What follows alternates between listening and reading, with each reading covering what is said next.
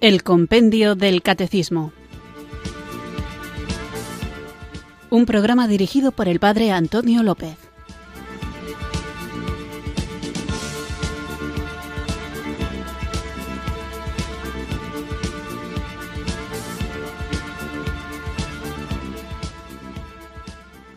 Muy buenas tardes, queridos oyentes de Radio María. Recibido un cariñoso saludo desde Irurzun, en Navarra, quienes sintonizáis una tarde más esta radio que cambia vidas, esta emisora de la Virgen, Radio María, para escuchar el programa El Compendio del Catecismo, nuestro espacio diario de formación católica en el que tratamos de conocer la fe que queremos vivir, compartir y defender.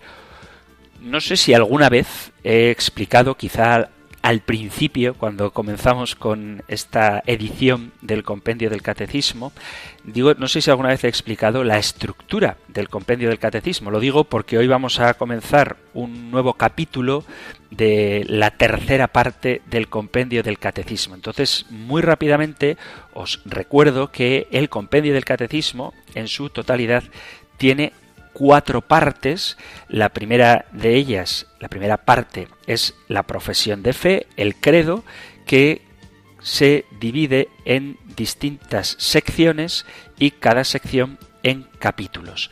La segunda parte era la celebración del misterio cristiano, digo era porque también la hemos tratado ya y tenía varias secciones y cada una de las secciones distintos capítulos y donde estamos ahora es en la tercera parte del compendio del catecismo que tiene dos secciones. La primera de ellas es la vocación del hombre, la vida en el espíritu y hoy comenzamos el capítulo segundo de la primera sección de la tercera parte del compendio del catecismo. Después hay una cuarta parte dedicada a la oración cristiana que a su vez tiene dos secciones y cada sección tiene distintos capítulos. Por lo tanto, el compendio del catecismo se divide en partes, las partes en secciones y las secciones en capítulos. Hoy, como digo, vamos a comenzar con el capítulo segundo de la tercera parte del compendio del catecismo con la sección dedicada a la comunidad humana. Así que comenzamos la dimensión social del hombre, la doctrina social de la Iglesia. Es algo muy fundamental que desafortunadamente es desconocido para muchos cristianos, pero el Evangelio tiene, por supuesto, una dimensión social. Disertar, hablar, reflexionar sobre la dimensión social del Evangelio implica hacer referencia al corazón, al centro del Evangelio. Y en el corazón del Evangelio encontramos a un hombre. Es más, si partimos de la genealogía que presenta el evangelista San Mateo, concluiremos que en Jesús encontramos al hombre total. Por la encarnación, Dios en Jesús asume el ser del hombre en su totalidad. Todo lo bueno que Dios puso en el hombre está presente en Jesús y todo el pecado que el hombre puso voluntariamente en su vida es asumido por Jesús. Todo este movimiento de Dios hacia el hombre en Jesús está animado por el más grande y hermoso sentimiento del cual podemos y debemos hacer experiencia, que es el amor. Dios viene al encuentro del hombre y entra en relación directa con el hombre en Jesús porque le ama, porque quiere redimirle, porque quiere salvarle, porque tanto amó Dios al mundo que entregó a su Hijo unigénito para que todo el que cree en Él no perezca, sino que tenga vida eterna. Cita del capítulo 3 del Evangelio de San Juan, versículo 17.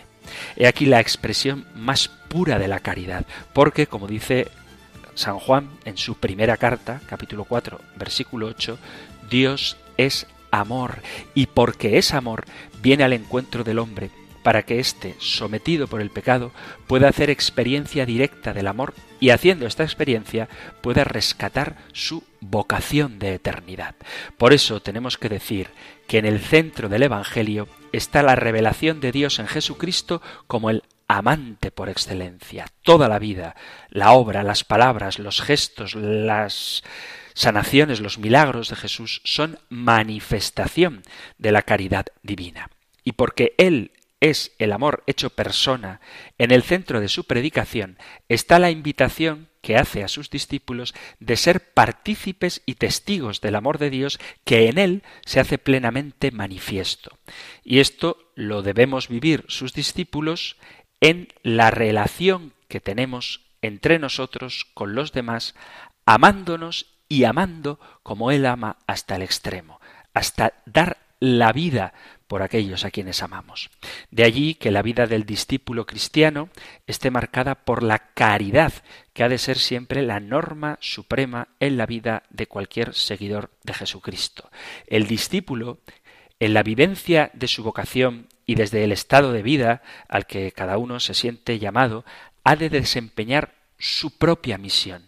Debe entenderse sobre todas las cosas como una manifestación en el propio tiempo, circunstancia y lugar donde nos toca vivir de la caridad divina.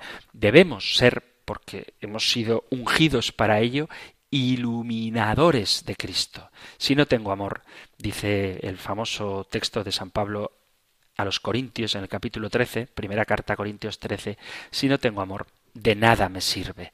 La caridad es el carisma superior al que todo cristiano debe aspirar, debe tender y debe vivir. Llamado a evangelizar el mundo, el cristiano debe entender que como Jesús, también él está llamado a hacer presente en el mundo el reino de Dios, entrando en relación de caridad con sus hermanos y promoviendo la caridad como elemento fundante y transformador de las relaciones humanas en su propio tiempo. De allí que el cristiano como dice el Papa Francisco en Evangelii Gaudium, debe tener claro que el anuncio del Evangelio tiene un contenido ineludiblemente social con el cual y en el cual debe comprometerse. Ese compromiso con el Evangelio y con su contenido social pasa por entender que cada persona humana ha sido elevada al corazón mismo de Dios con la encarnación de Jesús. De allí que el cristiano deba preocuparse por descubrir y vivir la íntima conexión entre evangelización y promoción humana. La propuesta del Evangelio no es sólo la de una relación personal con Dios. Nuestra respuesta de amor tampoco debería entenderse como una mera suma de pequeños gestos personales dirigidos a algunos individuos necesitados, lo cual se podría convertir en una caridad a la carta, una serie de acciones que tenderían sólo a tranquilizar la propia conciencia. El mandato de la caridad como la buena noticia de Jesús, como el Evangelio, tiene un destino universal, abraza todas las dimensiones de la existencia, todas las personas, todos los ambientes de la convivencia y todos los pueblos. Nada de lo humano le puede resultar extraño. Cito Evangelii Gaudium, nadie puede exigirnos que releguemos la religión a la intimidad secreta de la persona, sin influencia alguna en la vida social y nacional, sin preocuparnos por la salud de las instituciones de la sociedad civil, sin opinar sobre los acontecimientos que afectan a los ciudadanos. ¿Quién pretendería encerrar en un templo y acallar el mensaje de San Francisco de Asís y de la Beata Teresa de Calcuta? Ellos no podrían aceptarlo.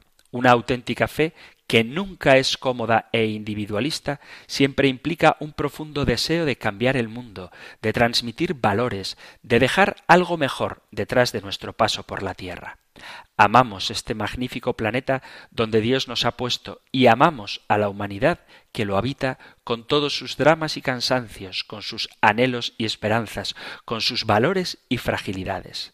La Tierra es nuestra casa común y todos somos hermanos. Si bien el orden justo de la sociedad y del Estado es una tarea principal de la política, la Iglesia no puede ni debe quedarse al margen de la lucha por la justicia. Todos los cristianos, también los pastores, están llamados a preocuparse por la construcción de un mundo mejor. De eso se trata, porque el pensamiento social de la Iglesia es ante todo positivo y propositivo, orienta una acción transformadora, y en ese sentido no deja de ser un signo de esperanza que brota del corazón amante de Jesucristo. Por eso, porque el mundo necesita a los cristianos y porque los cristianos vivimos en la sociedad, es importante que conozcamos este capítulo segundo de la tercera parte del compendio del catecismo que habla de la comunidad humana. Vamos a pedir al Espíritu Santo que nos haga sentir como propios los anhelos, los deseos, los sueños, las aspiraciones de todos los hombres. Invoquémosle juntos con fe. Ven Espíritu, ven Espíritu, ven Espíritu.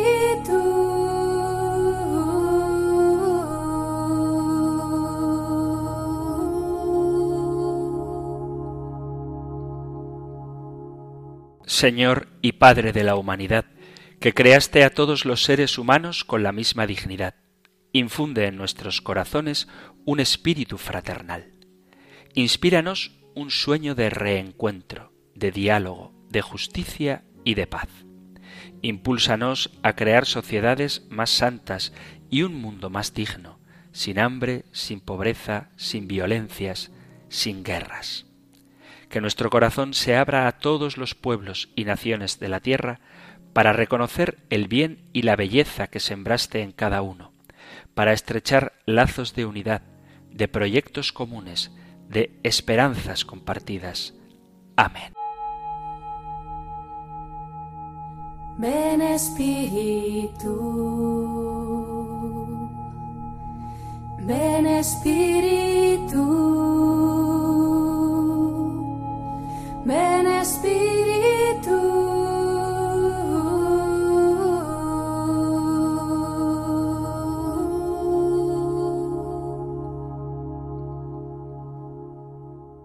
Hemos invocado al Espíritu Santo con esta breve oración del Papa Francisco y como os decía, iniciamos el capítulo segundo de la tercera parte del compendio del Catecismo, cuyo título general es La comunidad humana. El apartado que vamos a iniciar hoy es la persona y la sociedad. Y el tema de la pregunta que corresponde con nuestro programa lo podéis encontrar en el Catecismo Mayor más desarrollado en los puntos 1877 al 1879 y 1890 y 1891. Nosotros escuchamos ahora la pregunta 401 del compendio del Catecismo número 401. ¿En qué consiste la dimensión social del hombre? Junto a la llamada personal a la bienaventuranza divina, el hombre posee una dimensión social que es parte esencial de su naturaleza y de su vocación. En efecto, todos los hombres están llamados a un idéntico fin, que es el mismo Dios. Hay una cierta semejanza entre la comunión de las personas divinas y la fraternidad que los hombres deben instaurar entre ellos, fundada en la verdad y en la caridad.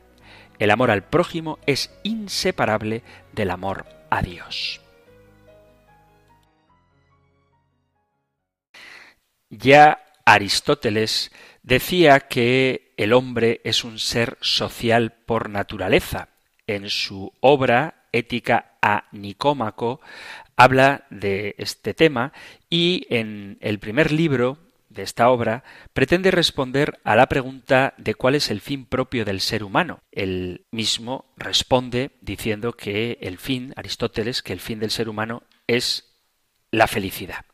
Afirma que aunque es bueno perseguir el bien de cada uno, la propia felicidad, es mejor y más elevado perseguir la felicidad de todos. Él dirá que si se desea hacer a los hombres que no se comporten injustamente entre sí, bastará con hacerlos amigos, pues los verdaderos amigos no cometen injusticia contra otros. Según Aristóteles, nacemos con una característica social y la vamos desarrollando a lo largo de nuestra vida. En su obra filosófica afirma que el hombre es un ser social y político. La sociabilización es la naturaleza del hombre. La familia según Aristóteles, es la primera comunidad o sociedad y posteriormente genera una sociedad en el seno de la cual satisfacer sus necesidades. La razón por la cual el hombre es un ser social, más que cualquier abeja y cualquier animal gregario, es evidente. La naturaleza, como decimos, no hace nada en vano, y el hombre es el único animal que tiene palabra. La palabra es para manifestar lo conveniente y lo perjudicial, así como lo justo y lo injusto. Y esto es lo propio del hombre frente a los demás animales, poseer él solo el sentido del bien y del mal, de lo justo y de lo injusto, y de los demás valores, y la participación comunitaria en estas cosas constituye la casa y la ciudad. Esto es lo que decía Aristóteles. Vemos cómo desde una filosofía precristiana se llega a la conclusión de que el hombre es un ser social. Pero nuestro acercamiento a esta realidad ha de partir no de la reflexión meramente humana, aunque aporta grandes conocimientos, sino de lo que nos ha sido revelado, de cuál es la visión teológica del hombre. Por eso existe una disciplina que se conoce como antropología teológica. Y de ella es de la que vamos a partir, porque esto es un programa católico, cristiano, para reflexionar sobre el hombre como un ser social. Por lo tanto, para hacer nuestra reflexión sobre el hombre, sobre el ser humano, debemos partir de algo que nos ha sido revelado y que lo decimos muchas veces de una forma casi automática, pero que tiene un hondo significado. Y es que el hombre es imagen de Dios. O, si queremos puntualizar un poquito más, el hombre es la imagen de la imagen de Dios, porque propiamente la imagen de Dios es Jesucristo, como dice la carta a los colosenses, en el capítulo 1, versículo 15. Y es esta imagen, la de Cristo, la que, según San Pablo, todo hombre está llamado a reproducir en su propio ser. Por lo tanto, tenemos que poner nuestra atención en uno de los aspectos implicados en el ser imagen divina el hombre. Por ser creado a imagen de Dios, el ser humano es social y no puede no serlo. Lo es esencialmente, lo es constitutivamente. La sociedad o la socialidad es una nota esencial de la existencia humana. Luego habrá que ver cómo realiza el hombre concretamente su ser social en las distintas coyunturas personales y culturales del propio contexto histórico. Una cosa es la vida de un niño y otra la del responsable del gobierno, el presidente del gobierno. Una cosa es la organización democrática de la vida social y otra la monarquía autoritaria. Una cosa es la vida en común orientada según los principios del individualismo liberal tan en boga y otra según los propios criterios del colectivismo socialista.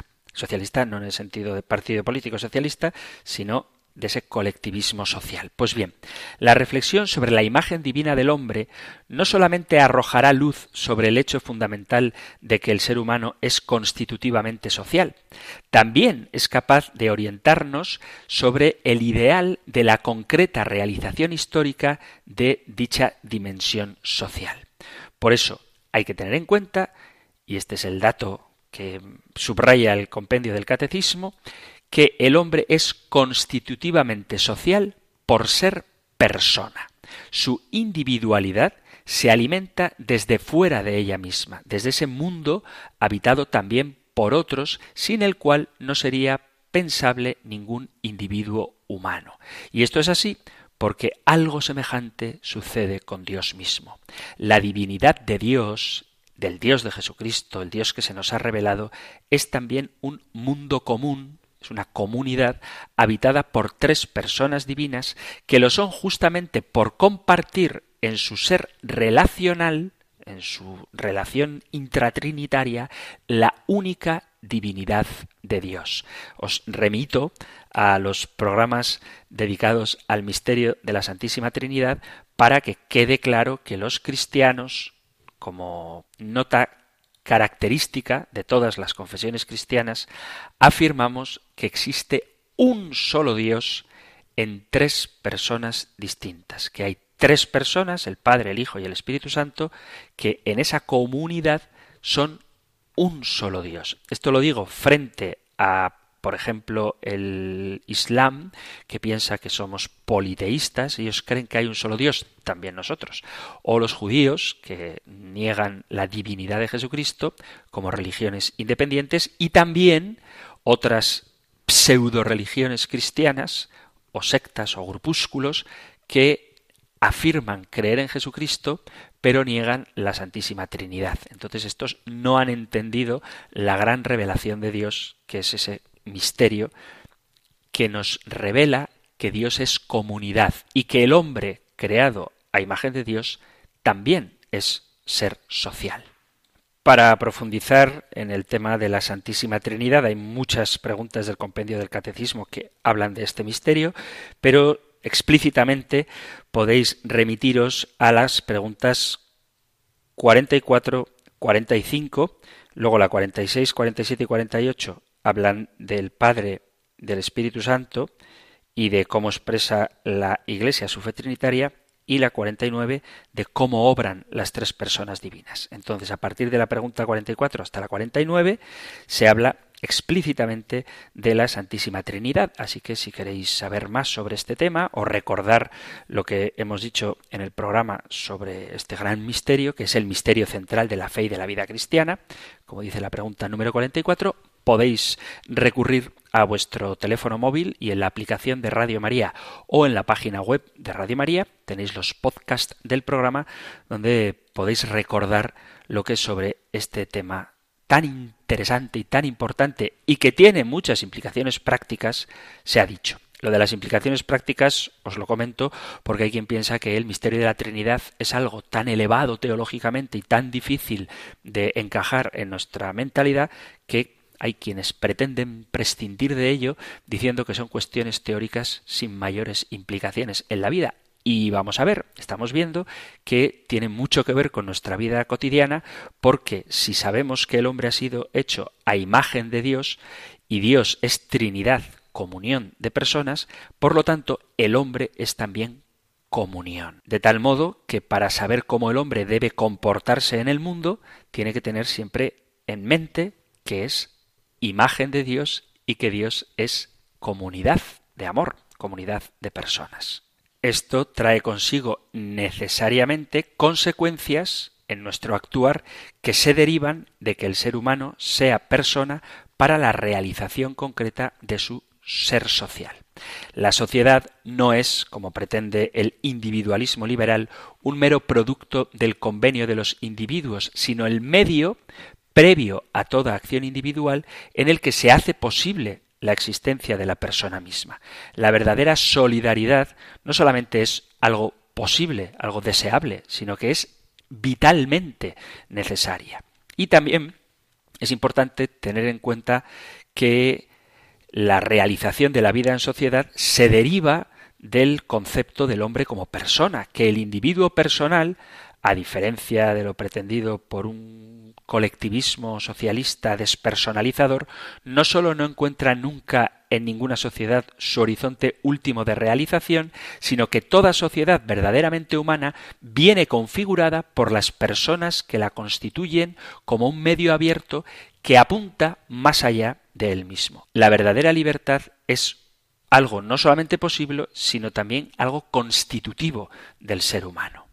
Es decir, que en la antropología teológica, en la visión cristiana del hombre, no podemos caer ni en un individualismo que nos desvincule totalmente de la sociedad, ni en un comunismo que despersonalice y anule al individuo.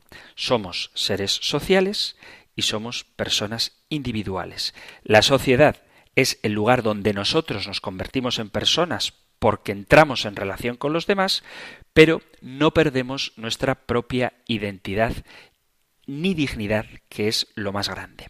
Y todo esto brota del hecho de haber sido creados a imagen y semejanza de Dios, que es comunión de personas, el Padre, el Hijo y el Espíritu Santo. Vamos a hacer ahora una breve pausa musical y continuamos con nuestro programa, hoy iniciando con el capítulo segundo de la tercera parte del compendio del Catecismo sobre la comunidad humana y la pregunta 401 en qué consiste la dimensión social del hombre.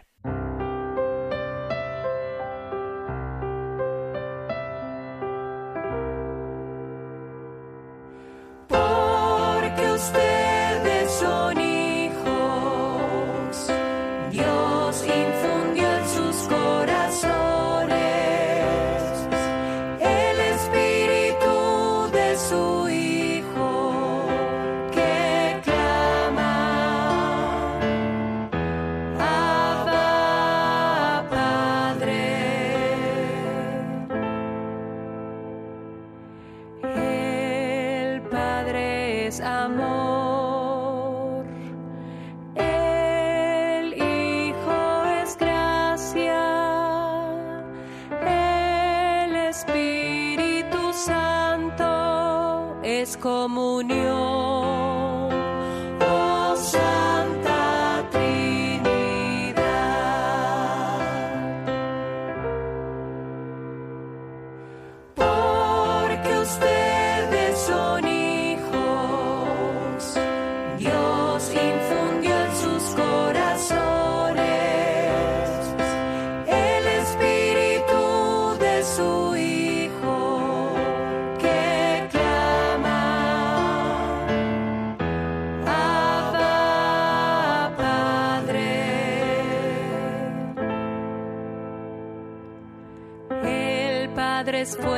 de verdad.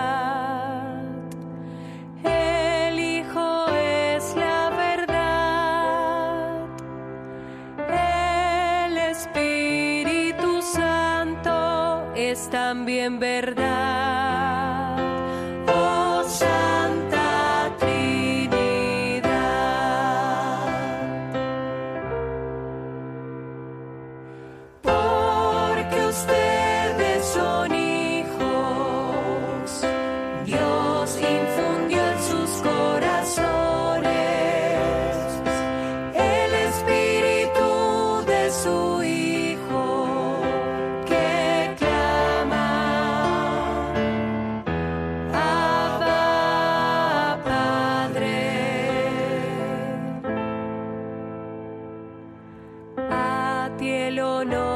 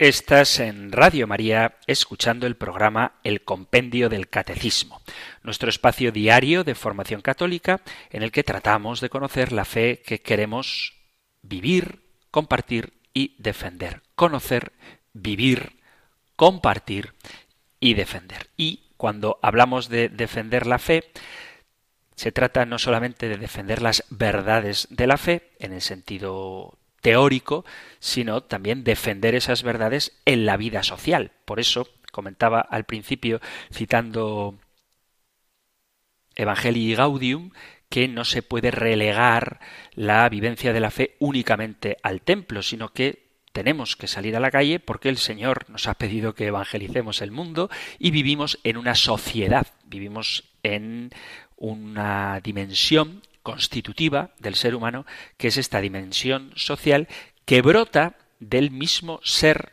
esencial del hombre que ha sido creado a imagen de Dios. Este programa, os lo recuerdo, podéis escucharlo de lunes a viernes de 4 a 5 de la tarde, si estáis en Canarias de 3 a 4. Que el hombre es creado a imagen de Dios, lo dice el primer libro de la Biblia, el Génesis, cuando en el versículo 27 expresa literalmente, y creó Dios al hombre a imagen suya. A imagen de Dios le creó, macho y hembra los creó. Es una curiosa redacción en la que, si os dais cuenta, se alternan el singular y el plural de un modo llamativo, porque primero dice creó Dios al hombre a imagen suya, a imagen suya lo creó, hombre y mujer los creó. Algunos intérpretes dicen que el ser humano es imagen de Dios precisamente en esa relación del singular y del plural, justo en esa pluralidad y respectividad que se manifiesta en la dualidad de los sexos, se expresaría la imagen divina del hombre.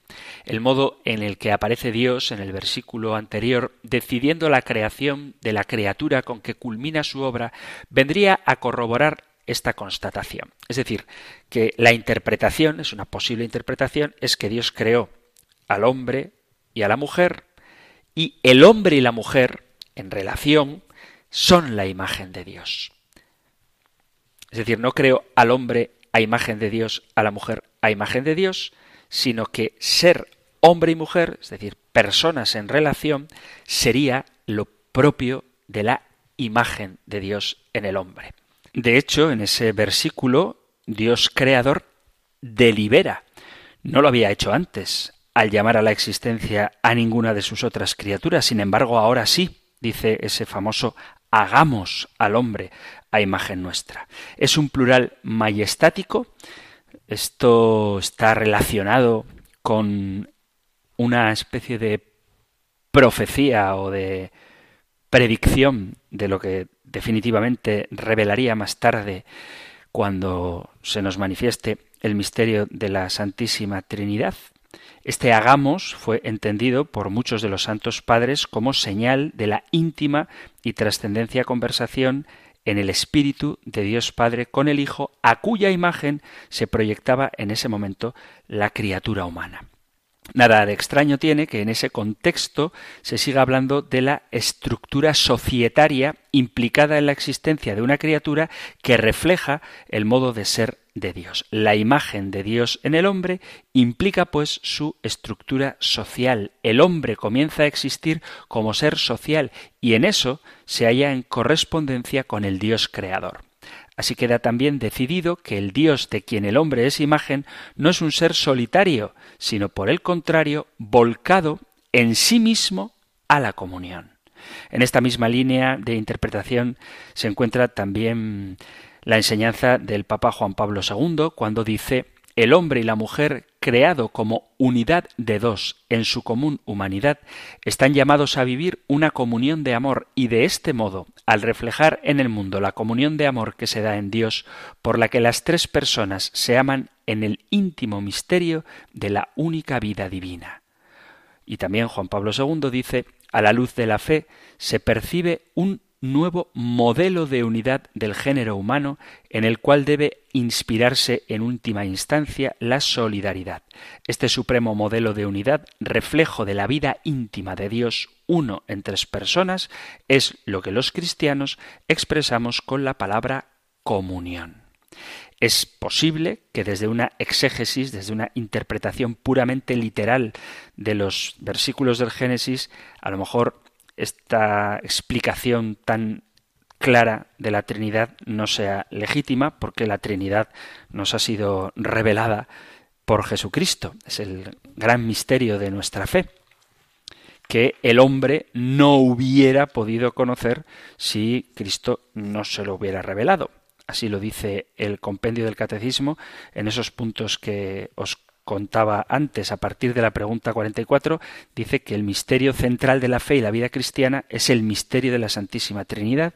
Y luego hay una pregunta que hacía alusión a si la razón humana puede conocer por sí sola el misterio de la Santísima Trinidad. La respuesta es Dios ha dejado huellas de su ser trinitario en la creación y en el Antiguo Testamento. El Génesis es del Antiguo Testamento y relata la creación. Pero la intimidad de su ser como Trinidad Santa constituye un misterio inaccesible a la sola razón humana e incluso a la fe de Israel antes de la encarnación del Hijo de Dios y del envío del Espíritu Santo. Este misterio ha sido revelado por Jesucristo y es fuente de todos los demás misterios. Por eso os decía que esta interpretación, esta exégesis del pasaje del Génesis quizá no sea del todo legítima. No obstante, si aceptamos lo que dicen los expertos y lo llevamos hasta sus últimas consecuencias, veremos que el ser imagen de Dios puede hacerse equivaler justamente a ser persona, es decir, no simplemente individuo, sino esa peculiar imbricación solapación, no sé cómo decir, mezcla de individualidad y relacionalidad que está en la base de la dignidad especial del ser humano. Por mucho que a algunos les duela, los animales y desde luego las plantas son cabezas de ganado o ejemplares de una determinada especie. El hombre es persona por ser imagen de Dios. Según la opinión dominante, el contenido que la escritura vincula inmediatamente a la calificación del hombre como imagen de Dios es la capacidad que el Creador otorga a la criatura humana de ejercer dominio sobre el resto de la creación. Ser imagen de Dios es participar del señorío del Creador sobre la creación.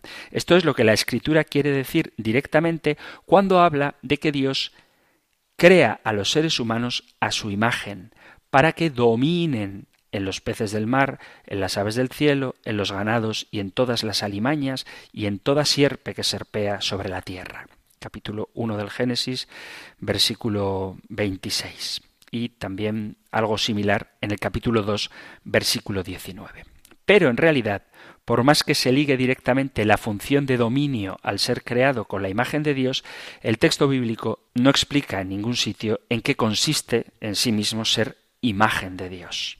Para más información sobre este tema os remito, en este caso, a la pregunta 66 del compendio del Catecismo, donde se plantea en qué sentido el hombre es creado a imagen de Dios, y la respuesta es el hombre ha sido creado a imagen de Dios en el sentido de que es capaz de conocer y amar libremente a su propio Creador. Es la única criatura sobre la tierra a la que Dios ama por sí misma y a la que llama a compartir su vida divina en el conocimiento y en el amor. El hombre, en cuanto creado a imagen de Dios, tiene la dignidad de persona, y no es solamente algo, sino alguien capaz de conocerse, de darse libremente y de entrar en comunión con Dios y con las otras personas. Por lo tanto, en el sentido que explica el catecismo de por qué somos imagen de Dios, queda clara esa dimensión social, porque es capaz de conocerse, eso podría ser solo individual, pero es capaz de darse, y eso implica que haya otros, entrar en comunión con Dios, implica una relación con Dios y con las otras personas, donde queda claramente manifiesta la dimensión social del hombre. Por eso, cuando leemos el Génesis y vemos el dominio que Dios da al hombre sobre la creación y que el hombre está hecho a imagen de Dios, no hay que verlo como dos cosas separadas, sino que el dominio es expresión o consecuencia de ser a imagen de Dios, con lo cual aparece claro que sólo es adecuado al hombre un dominio del mundo que se derive de su ser imagen de Dios con todas las implicaciones que ello conlleva. La explotación desconsiderada de la naturaleza difícilmente podrá ser acorde con la fuente del señorío del hombre sobre el mundo. El caso es que la escritura como digo, no se detiene a explicar en qué consiste el ser imagen de Dios porque se trataba de algo que en el contexto cultural de la época era evidente. Imagen de Dios era el rey, el faraón, y en innumerables inscripciones de obeliscos, efigies de los soberanos, etc., estos aparecían designados como imágenes de alguna divinidad. El Salmo 8 expresa estas alusiones cuando dice lo coronas de gloria y dignidad, le diste el mando sobre las obras de tus manos. Parece claro que efectivamente la escritura, cuando habla del hombre como imagen de Dios, piensa en la especial relación que tenían los reyes con los dioses según el estilo propio de su cultura. Pero en la Biblia resulta que no es sólo el rey quien es imagen de Dios.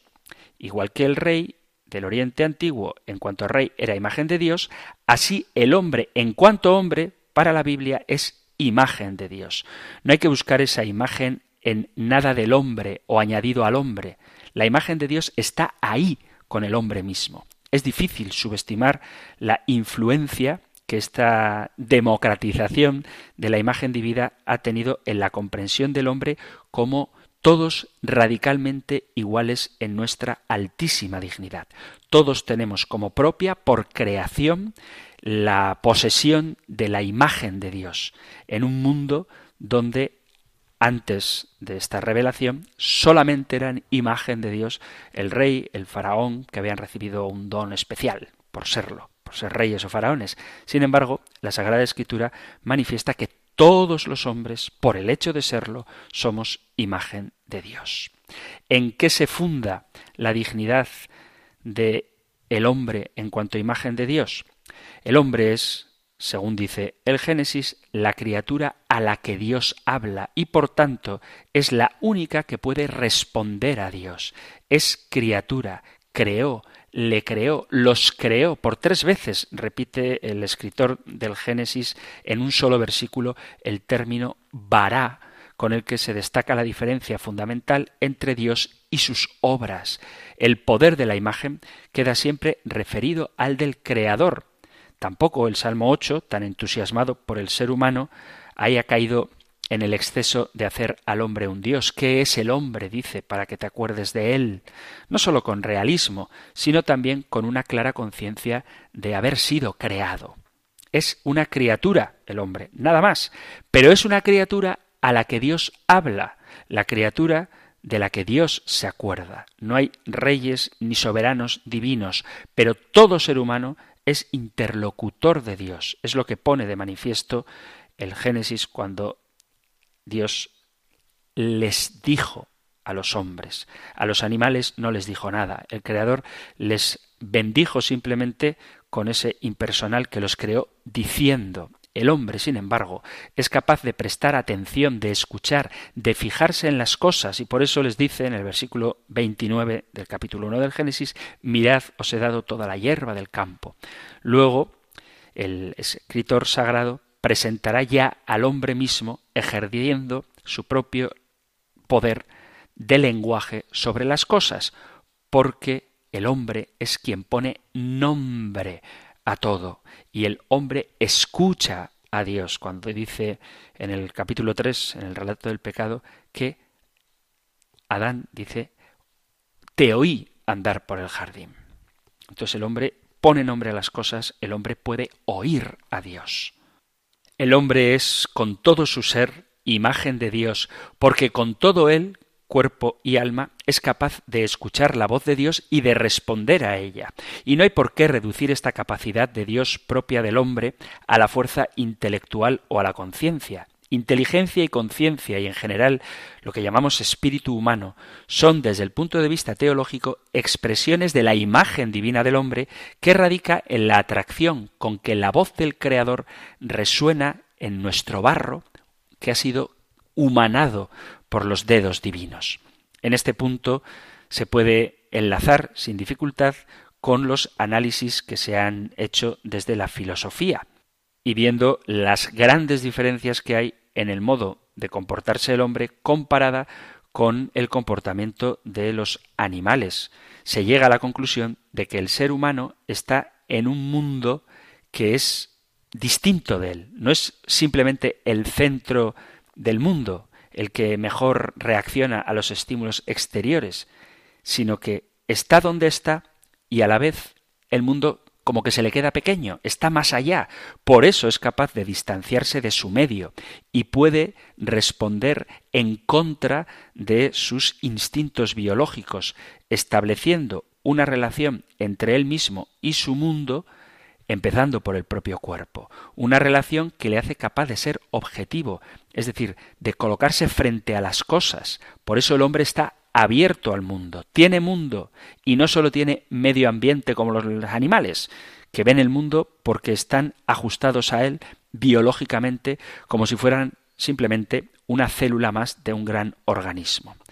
El hombre tiene una apertura al mundo que no puede quedarse ahí, denota una apertura que va más allá del mundo, la percepción de los objetos como objetos, de lo finito como finito, implica también saber que hay realidades que no son objetos, que son sujetos de relación, y que hay realidades que no son finitas, sino que el hombre está abierto a lo infinito. El ser humano, al captar el mundo, ha captado más que el mundo, es capaz de reflexionar sobre él, de trascenderlo, igual que al ser consciente de sí mismo y de su propia identidad, se da cuenta de que hay algo más que él mismo, que hay otras personalidades más allá que la suya.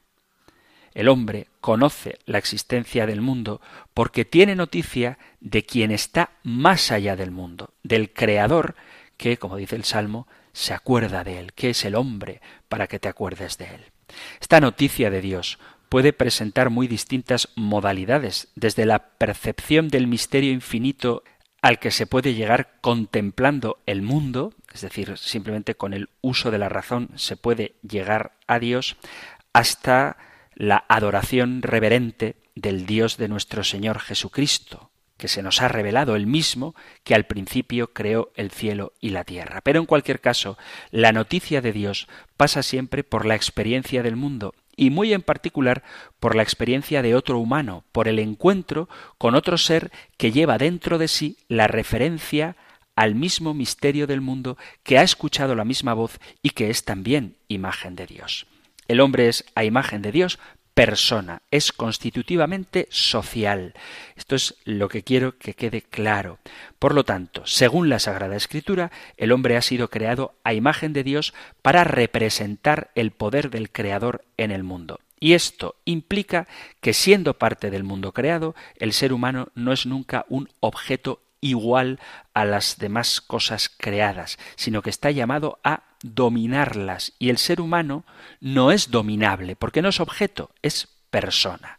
Siendo representante del Creador, el hombre no está solo en esa situación de radical referencialidad en la que toda criatura se encuentra con respecto de la fuente del ser, sino que además ha escuchado una palabra que le otorga un poder semejante al de esa fuente.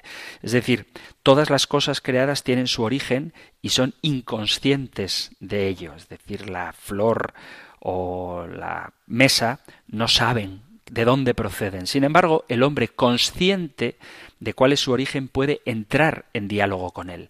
El ser humano aparece en el mundo como un oyente, como alguien a quien se le está hablando, como alguien que Dios mismo quiere entablar conversación con él. No es, por lo tanto, un individuo ejemplar de una especie. Eso sería un colectivismo inaceptable. No es ni siquiera un mero sujeto en el sentido de un mero actor frente al individualismo, sino que es persona. No es un sujeto individual, no es un objeto, una res, una cabeza de una especie de animal, sino que es persona, es un ser individual en relación. Y como persona que es, es interpelado primero que nada por Dios, a quien reverencia y adora. Es un ser interpelado secundariamente por el mundo, sobre el que tiene dominio para cuidarlo y cultivarlo, y es un ser interpelado con el otro, con el semejante, con el hermano, con quien convive en esa reverencia de Dios, en ese cultivo del mundo y en el gozo del encuentro interpersonal y gratuito. Por eso, cuando Adán descubre a Eva, dice, esta sí que es carne de mi carne. Y este encuentro con el otro, con Eva, en el caso de Adán, con el prójimo, en el caso de todos los hombres que vivimos en sociedad, ese gozo es imagen de aquel gozo que debe darse en la eternidad entre las tres personas divinas de las que estamos llamados a participar. Partiendo de la filosofía, de la reflexión sobre el ser humano, se puede afirmar que los seres humanos somos gregarios, es decir, que nacemos y vivimos como miembros de una agrupación de personas llamada sociedad, sin la cual no podríamos existir porque individualmente seríamos muy vulnerables, nacemos incapaces e indefensos. Cada uno de nosotros necesitamos de los demás y a la vez todos necesitamos de cada uno. Solamente así existe la especie humana y solamente así ha podido subsistir hasta el día de hoy. Esta condición, que es inevitable e inseparable, hace que las personas nos necesitemos los unos a los otros. Pero sería un error ver esta realidad simplemente desde un punto de vista práctico sino que hunde sus raíces en una verdad mucho más profunda y mucho más teológica, que es la que vengo comentando durante el programa, y es que el hombre es un ser social porque ha sido creado a imagen de Dios, que es social. Dios es Padre, Hijo y Espíritu Santo. Hay una cierta semejanza, dice el compendio del Catecismo, entre la comunión de las personas divinas y la fraternidad que los hombres deben instaurar entre ellos, fundada en la verdad y en la caridad. Seguiremos hablando de la dimensión social del hombre y hablando también de lo que significa ser persona, pero un argumento esencial, sencillo, fácil y muy comprensible, por el cual el hombre es un ser social desde el punto de vista de la perspectiva teológica cristiana, que es la completa, es que si nuestro mandato fundamental es la vivencia de la caridad, necesitamos a otros para ejercer la caridad. Por lo tanto, una vida cristiana que pretenda volcar su amor a Dios prescindiendo del prójimo no sería auténtica. Por eso la pregunta de hoy, la 401, termina diciendo, el amor al prójimo es inseparable del amor a Dios. El amor a Dios se traduce en amar su imagen, su imagen perfecta, que es Jesucristo, su imagen secundaria, que es el hombre que tiene que configurarse a imagen de Cristo, y su imagen más imperfecta, que es la del hombre que está llamado a conocer a Cristo para configurarse a Él. Por lo tanto, evangelizar a quien no se conoce a sí mismo como imagen de Dios es una obra de caridad. Vivir nuestra vida cristiana para ser cada vez más semejantes a la imagen perfecta de Dios, que es Cristo, Dios hecho hombre, es tarea de todos nosotros y de este modo podremos glorificar al Padre de todas las cosas. Si hay alguna cuestión sobre estos temas de doctrina social que hoy empezamos que queráis plantear o sobre cualquiera de las cosas relacionadas con nuestra fe que queráis preguntar, algún testimonio que dar, alguna sugerencia que hacer, alguna discrepancia que debatir, todo lo que queráis, podéis compartirlo enviando vuestros mensajes al correo electrónico compendio arroba radiomaria.es, compendio arroba radiomaria.es o si lo preferís en el número de teléfono para WhatsApp 668 594 383 668 594 383. Terminamos ahora recibiendo la bendición del Señor. El Señor te bendiga y te guarde, el Señor ilumine su rostro sobre ti y te conceda su favor, el Señor te muestre su rostro y te conceda la paz. Muchísimas gracias por estar ahí, gracias por escuchar el compendio del catecismo y si queréis volveremos a encontrarnos en un próximo programa. Un fuerte abrazo.